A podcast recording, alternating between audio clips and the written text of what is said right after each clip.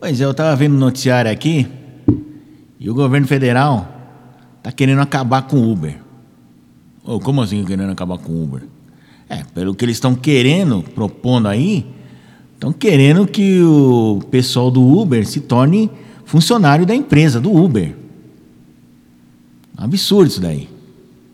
Ah, mas. eu- Não, trabalhar com registro em carteira, bonitinho e tal. Então, sei lá quantos mil eh, motoristas de Uber, de aplicativo que tem aqui, vão virar empre- eh, empregados da empresa de aplicativo, ganhar 13 terceiro, salário tal, direitinho tal, o que seria muito bom. Só que esse pessoal do governo aí não entende que os tempos são outros, não dá mais para trabalhar dessa forma.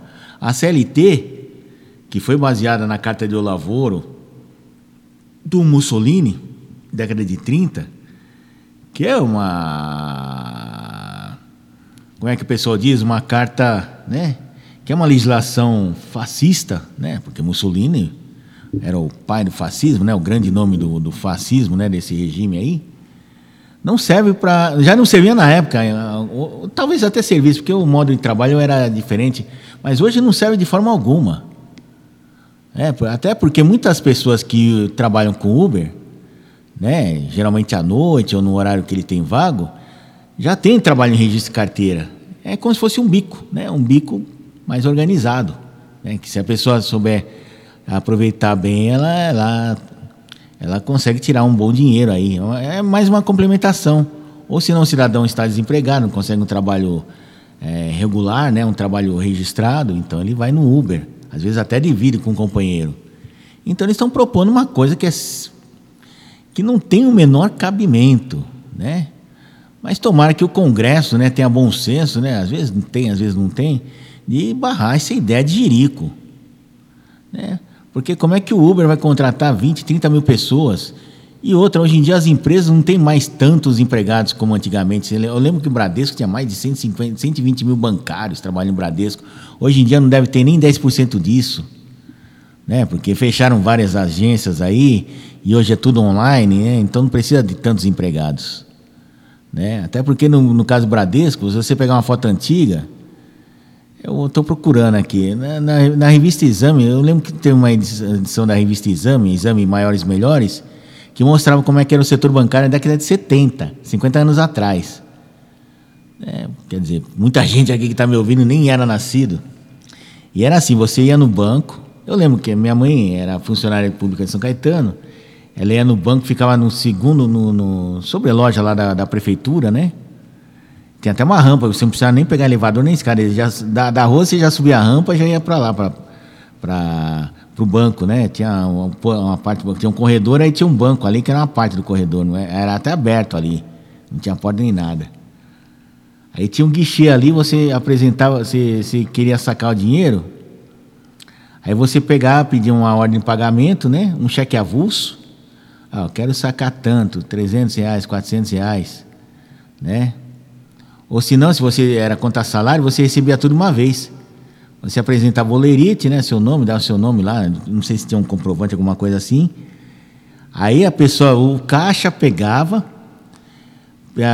fazia você assinar um papel, conferir, pegar a sua assinatura, dava para outra pessoa que ficava atrás dele, que ia lá no, no, no, no arquivo, lá, aqueles arquivos de, de aqueles ficheiros lá, para conferir sua assinatura. Se conferisse, aí ele ia lá, devolvia para o cara, carimbado, alguma coisa assim, aí ele pagava. Então, cada caixa tinha 10 caixas que funcionavam, eram 20 pessoas trabalhando só ali. Fora gerente, esse pessoal que já tem, presta serviço e tal.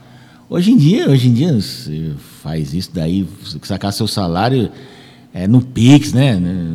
Você cai direto à sua conta, aí você paga as contas com Pix, com, com maquininha de passar cartão, né? Então, o Bradesco, pelo menos o Bradesco, que tinha 120 mil funcionários, precisar de 12 mil hoje é muito, né? As agências tendem a ser cada vez menores, né? Vão virar lojinhas, como eram, postos bancários, né? Eu lembro que eu trabalhava na Ford, tinha, tinha uma agência bancária mesmo, né? Que a Ford eram 3 mil funcionários, tinha uma agência bancária que ficava do lado ali do edifício central. Já quando eu fui trabalhar na Rádio Globo, que é muito menor que a Ford, né? A Ford de Piranga, né? Um prédio comercial. É, tinha um posto bancário do Bradesco, depois saiu entrou o Uniban, entrou o Bamerindos, que até fechou as portas, sei lá o que aconteceu. Foi vindo para o Unibanco, de banco, foi vindo para o Itaú, esse negócio de engolir um ou outro, né? E era assim, era um caixa e um, um gerente ali do lado ali. E, era, e ficava do lado do plantão esportivo. né? O primeiro dia que eu fui não sabia, né? Que eu andava, que era uma, é um prédio todo esquisito. Uma hora eu conto a história da como é que era o prédio na Rua das Palmeiras. Era um labirinto ali. Então você subia duas escadas, aí descia uma, virava à direita, você virasse à direita e descesse uma escadinha, você ia dar no estúdio do FM, né? Transmissão FM. Andando em frente tinha a discoteca, virando à direita, você passava pelo, pela, pela produção da salinha de produção lá do, do, do Osmar Santos, né? Do, do esporte. E depois finalmente você chegava na, na, na redação. Aí você dava a janela, a janela dava de frente para a rádio, ou seja, você dava uma volta danada para chegar e ficar em cima da, da, rua lá. Era uma loucura. Mas se você entrasse à esquerda, você ia descer mais três, três, três degraus. Aí do lado esquerdo tinha um banco, né? Tinha uma salinha que era um banco. A salinha fechada, tal, né? Fechada com aqueles drywall, né?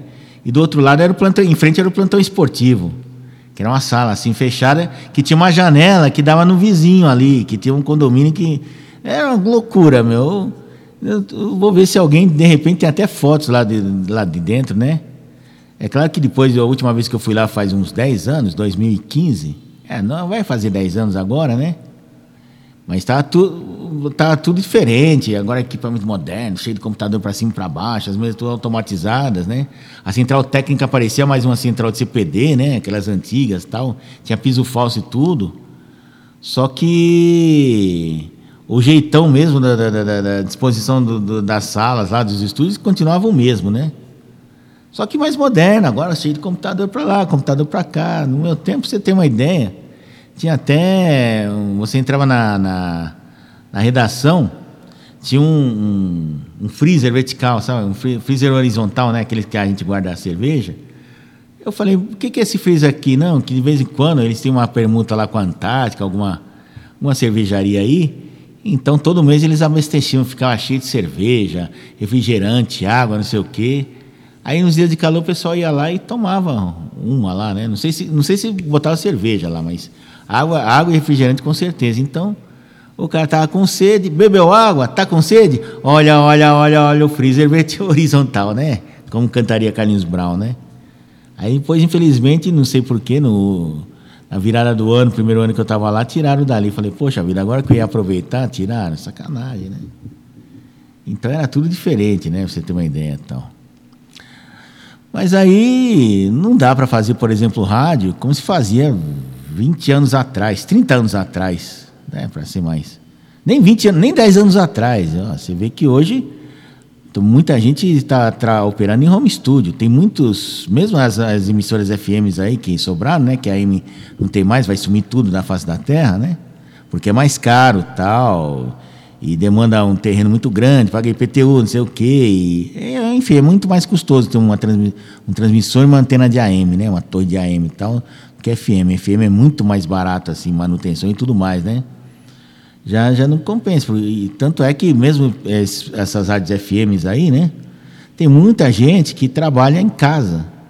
Trabalha em casa, tem um aparelho chamado Tyrec, que na verdade é um, modem, né? Um modem de áudio, que transforma você é uma mesinha de áudio, você liga o microfone, né? Liga nesse Tyrec, Tyrec transmite sua voz direto para o estúdio, sem delay, sem nada com a, com alta fidelidade, mas através do protocolo TCP/IP, que é o que a gente usa para a internet. É perfeito. Tem até um colega nosso aí, o Beto Hora, não sei se ele ainda está fazendo isso, mas até dois, três anos atrás, ele morava em Miami. E fazia o programa dele na geral, na 105, ou na. Hoje é, acho que é na Nativa, não, é na Massa FM, né? Na Rádio Ratinho. Não sei se ele ainda está lá ainda. Então o que, que ele fazia? Ele pegava, ligava, né? O Tairec, ele comprou, não sei, a rádio mandou para ele Acho que ele deve ter comprado, né? Não deve ser muito caro lá, né? Comprou um microfone e tal, acho que uma mesinha vem junto e tal. E ele faz a participação dele ao vivo, põe um fonezinho de ao vivo, ao vivo como se estivesse no estúdio. Né?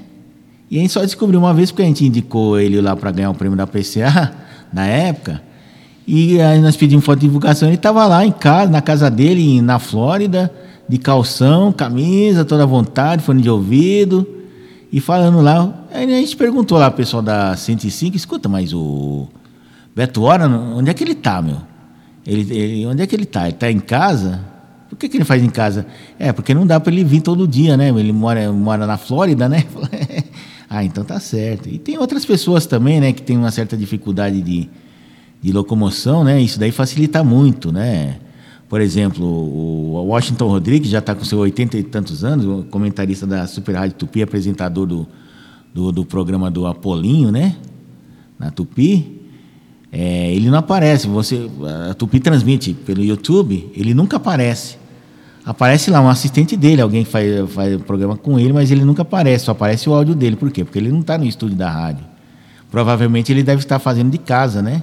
Facilita para ele, porque imagina um senhor de 80 anos de idade sair no Rio de Janeiro, não sei onde ele mora, não deve morar muito perto lá do estúdio do, da, da Tupi, que hoje em dia é na.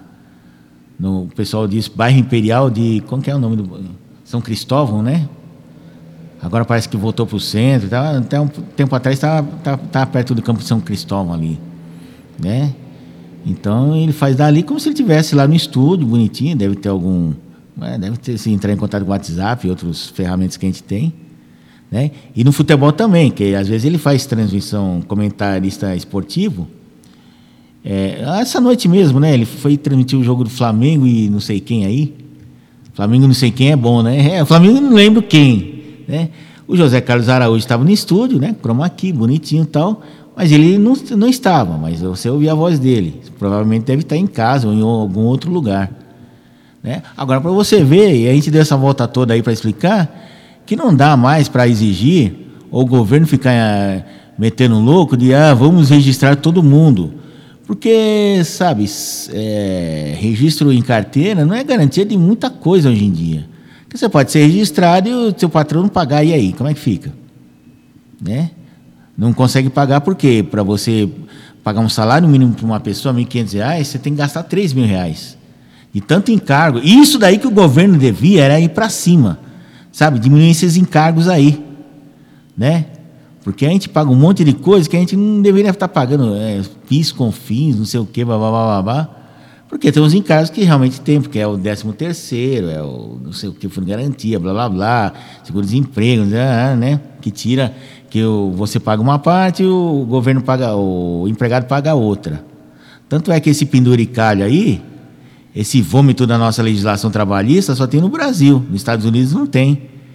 Então, os 20, 30% que você teria que pagar, que ele pagaria lá, ele acrescenta o seu salário, até porque eles ganham em dólar. Aí outro vem, não, vamos pagar, não.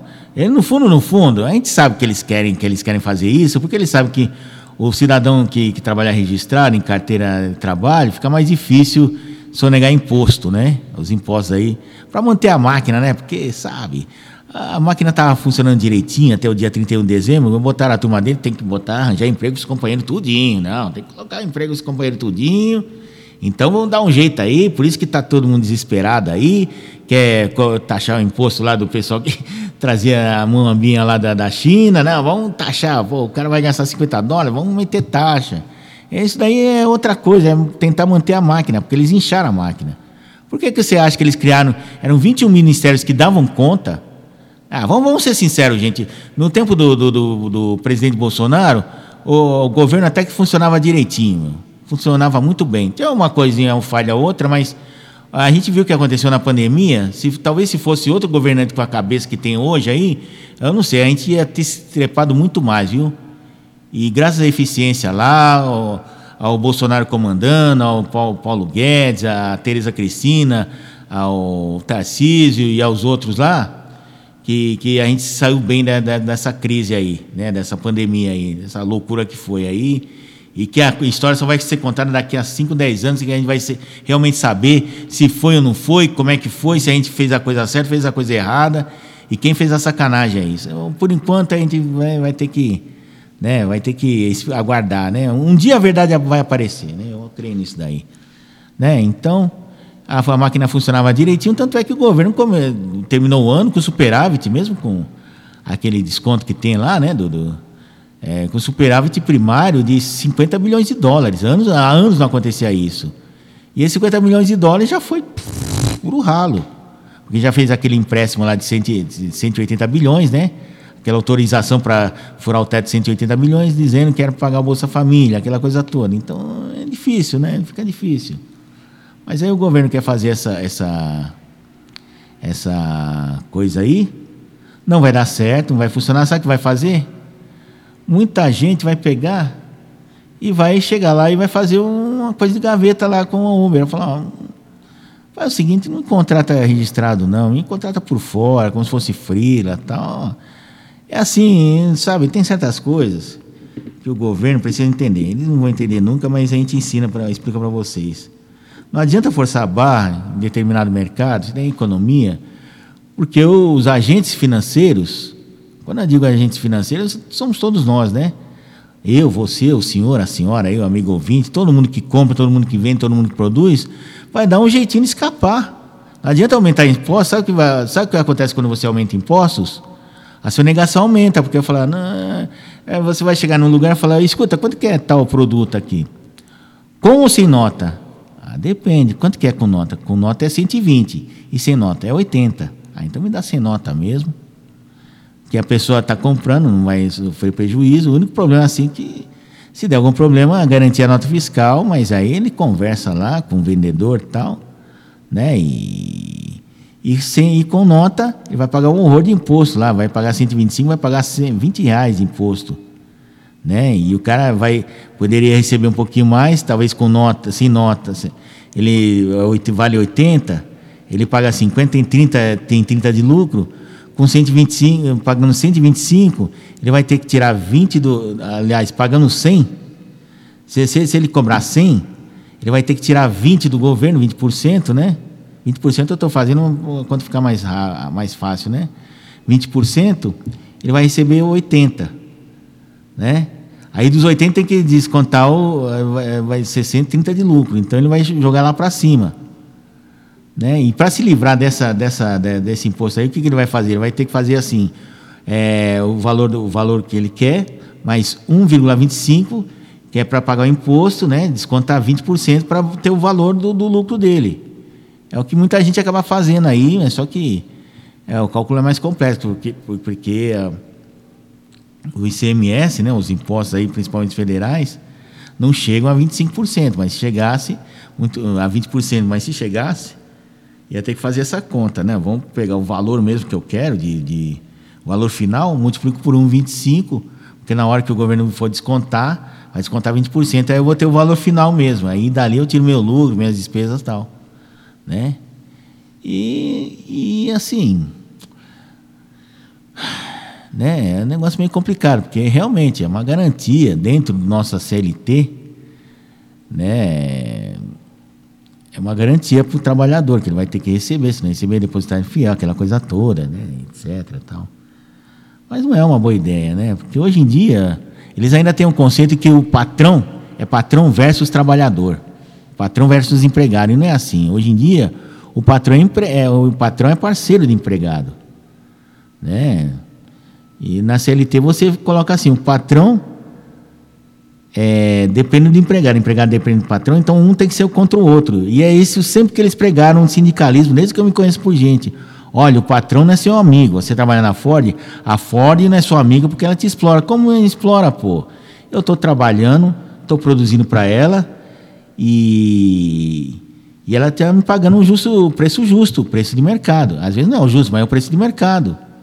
Então, como é que ela é minha inimiga se ela está dando meu sustento, está me dando meu ganha-pão? em troca da minha força de trabalho. Então, essa é que, infelizmente, é a filosofia de certas empresas, de, certos, de certas correntes políticas, né? É, ideológicas. O patrão é inimigo do empregado. O, a pessoa que tem um capital é inimiga da pessoa que tem a força de trabalho.